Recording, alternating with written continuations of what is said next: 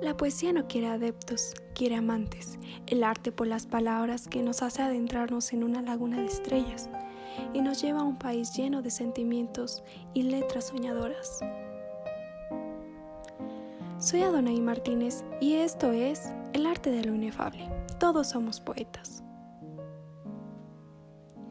Estaremos charlando un poco de la poesía y sobre la historia de los poetas hispanos, que conquistaron sin duda nuestra mente y oídos.